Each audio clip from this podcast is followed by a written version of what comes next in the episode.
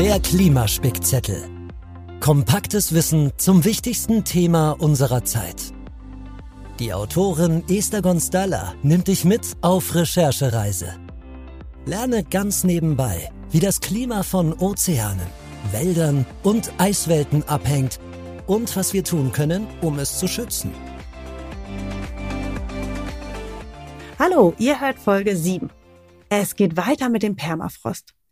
Hier ist der zweite Teil, in dem uns die Klimaforscherin Inge Grünberg erklärt, wie tief der Boden gefroren ist, dass es auch ungefrorene Bereiche gibt und was die Folgen der Schmelze für die Menschen in der Arktis direkt bedeuten.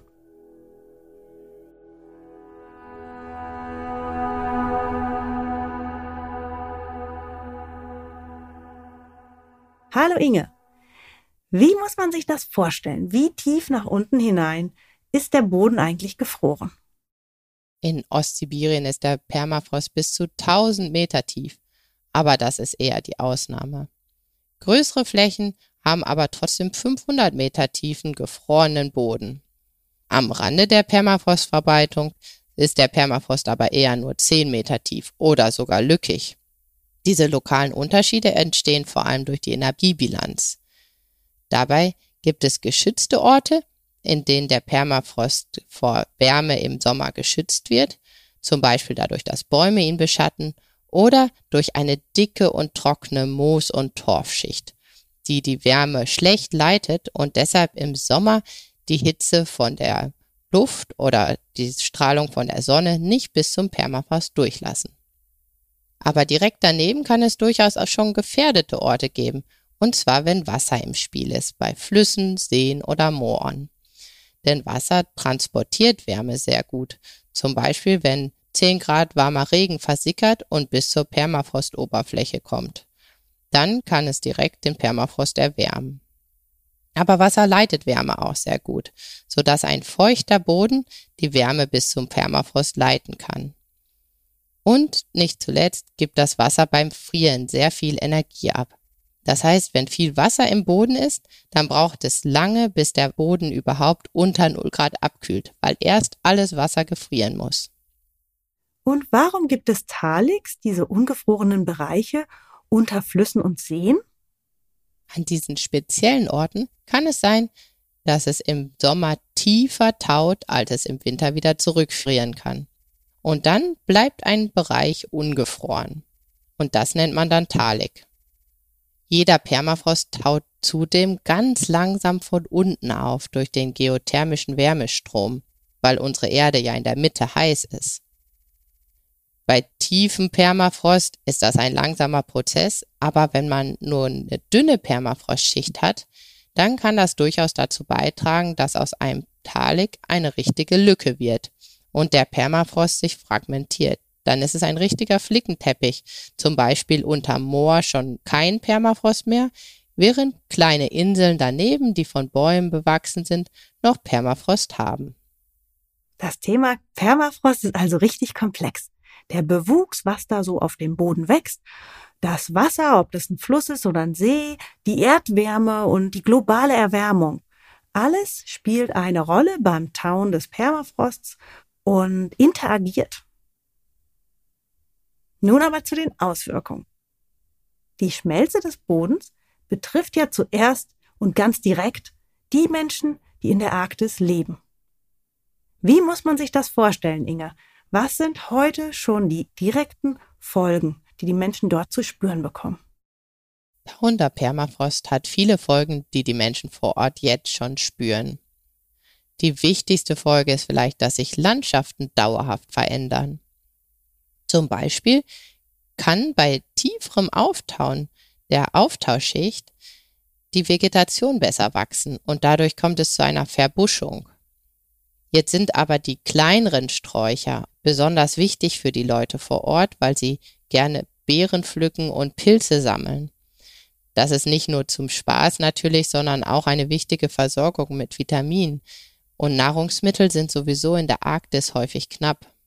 Auch die Fischer haben große Probleme teilweise, weil Seen trocken fallen, wenn das Seeufer nicht mehr aus stabilem Permafrost besteht, sondern auftaut und das Wasser ausbrechen kann.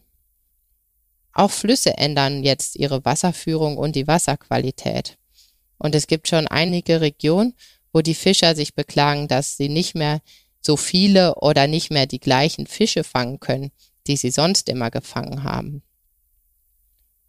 Flüsse sind auch nicht nur für Fische wichtig natürlich, sondern für die Bevölkerung vor Ort auch als Transportweg. Im Winter wird auf dem Eis alles Wichtige transportiert, was die Menschen übers ganze Jahr über brauchen. Zum Beispiel haltbare Lebensmittel, Benzin, Baumaterialien. Alles wird mit dem Lkw auf zugefrorenen Flüssen transportiert. Im Sommer sind die Flüsse ebenso wichtig. Da wird mit Boot der Transport gemacht. Auch viele Dörfer sind einfach nur mit Boot erreichbar im Sommer. Und die Personen, die dort leben, müssen halt dann Boot fahren. Das ist dann natürlich schwierig, wenn die Flüsse sich ändern. Besonders die Zeit, in der der Fluss gefroren ist, wird immer kürzer und das Eis dann auch unsicher, wenn es noch im Herbst noch zu dünn ist oder im Frühling zu früh aufbricht. Und wie verändern sich die Landschaften der Arktis sonst noch durch den Klimawandel? Eine weitere wichtige Änderung der Landschaften sind die massiven Waldbrände, die wir in letzter Zeit sehen. Natürlich sind Waldbrände insgesamt im borealen Nadelwald oder auch in der Tundra ganz normal, aber in letzter Zeit waren wirklich verstärkt und sehr große Flächen betroffen. Allein in Russland gelangten von Juni bis August 970 Megatonnen CO2 in die Atmosphäre. Und die indigenen Völker, die häufig noch in der Arktis wohnen, sind auch viel tiefer mit der Natur verwurzelt, als wir uns das vorstellen können. Und da ist dann zum Beispiel das Fischen nicht nur einfache Nahrungsversorgung, die man vielleicht auch ersetzen könnte durch Anlieferung von anderem Fisch, sondern das Fischen hat auch eine ganz wichtige gesellschaftliche Funktion und hält die Gemeinschaft zusammen. Und wenn dann so etwas Wichtiges wegbricht, ist das eine große Katastrophe für die Menschen vor Ort. Und nicht nur wegen der Nahrungszufuhr, sondern auch, weil sie ihre Identität da ganz zentral mit zusammenhängt. Und wie bedroht der tauende Permafrost die Menschen sonst noch in der Arktis? Neben den Landschaften sind natürlich auch menschengemachte Gebäude, Häuser, Straßen, Bahnlinien und Pipelines stark vom tauenden Permafrost betroffen. Zunächst einmal möchte ich Küstenerosion erwähnen, denn tauender Permafrost ist natürlich nicht so stabil wie festgefrorener Boden. Und deshalb erodieren die Küsten immer schneller und haben schon einige Ortschaften verschluckt. Also die sind dann ins Meer gestürzt und die Menschen mussten tatsächlich dann umziehen. Und auch jedes einzelne Bauwerk ist eine Herausforderung. Denn wenn man ein Bauwerk direkt auf den Permafrost setzt, sorgt es dafür, dass der Permafrost im Winter nicht so gut abkühlen kann und daher dann langfristig taut. Dann sinken Häuser ab und vor allem bei älteren Häusern, die in der Mitte den Kamin haben, kann man richtig beobachten, wie die auseinanderbrechen und in der Mitte am tiefsten einsinken. Heutzutage weiß man das natürlich und baut Häuser auf Stelzen. Aber das ist erstens sehr langgierig, weil die Stelzen auch mindestens ein Jahr stehen müssen, bevor man weiß, dass sie richtig fest sind. Und zweitens ist es natürlich auch viel teurer. Straßen werden auch nicht einfach so auf den Boden gebaut, sondern auf großen Wellen. Das hilft zwar auch nicht perfekt, aber immerhin ist der Permafrost ein bisschen geschützter. Und wie viele Menschen sind vom tauenden Permafrost betroffen? Insgesamt sind fast vier Millionen Menschen, also drei Viertel der Bevölkerung von Permafrostgebieten, von sehr anfälligen Permafrost betroffen. Also leben genau dort, wo sich in näherer Zeit starke Änderungen ergeben können. In der russischen Arktis zum Beispiel sind ein Drittel der Infrastruktur und 45 Prozent der Öl- und Gasförderung in solchen sehr gefährdeten Regionen. Die Öl- und Gasförderung möchte ich auch noch kurz erwähnen, weil da war letztes Jahr ein schweres Unglück. Am 29. Mai 2020 ist in Norilsk nämlich ein Tank gebrochen und 20.000 Tonnen Diesel sind ausgelaufen und haben die gesamte Gegend verseucht. Das ist jetzt vielleicht nicht nur eine Folge des tauenden Permafrosts. Wenigstens sieht man auf Bildern auch, dass der Tank schon ziemlich verrostet aussieht.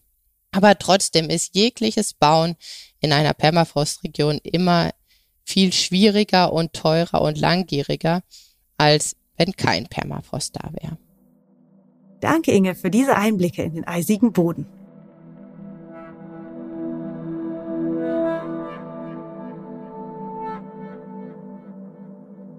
Also im Prinzip zusammenfassend kann man sagen, sind alle Lebensbereiche der vier Millionen Menschen, die in der Arktis leben, betroffen. Ihre Nahrung und teilweise auch Nahrungsfindung, die Häuser, Transportwege, die Energieerzeugung und ganz wichtig, die Kultur der circa 400.000 dort lebenden Ureinwohnern ist bedroht durch den tauenden und aufweichenden Boden und durch die Küstenerosion. Einmal begonnen, wissen wir nicht genau, wie schnell der Boden auftauen und wie viel Klimagase er letztendlich in die Atmosphäre entlassen wird. Denn es gibt zum Beispiel auch unter dem Meer Permafrost, über das wir noch nicht so viel wissen wie über den Permafrost an Land. Noch ein Grund mehr, das Klima zu schützen und die Erwärmung möglichst auf 1,5 Grad zu begrenzen. Werde Klimaschutzheld. Habt ihr euch schon mal gefragt, wie euer Handy eigentlich hergestellt wird und wie viel CO2-Emissionen dabei verursacht werden? Ein durchschnittliches Handy verbraucht so um die 48 Kilogramm CO2-Äquivalent. Das macht bei 30 Millionen verkauften Handys in Deutschland 1,44 Millionen Tonnen CO2. Da diese Geräte auch von der Herstellung bis zum Verkauf einmal um die Welt reisen, vielleicht sogar zweimal, weil die ganzen Komponenten aus verschiedenen Ländern kommen und abgebaut werden müssen, entstehen sehr hohe Emissionen.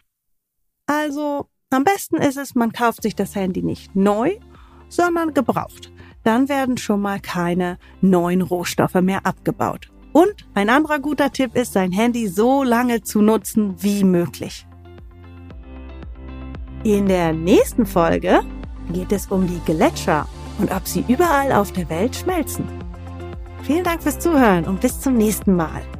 Mehr Informationen und Quellenangaben findet ihr auf unserer Website klimaspickzettel.de. Schreibt uns dort gern eure Fragen. Der Klimaspickzettel wird produziert von Level Up Your Podcast mit der Unterstützung von Tom Dulowitz, The Good Voice. Inhalte und Recherche von Esther Gonstalla. Konzept von Lars Rühmann.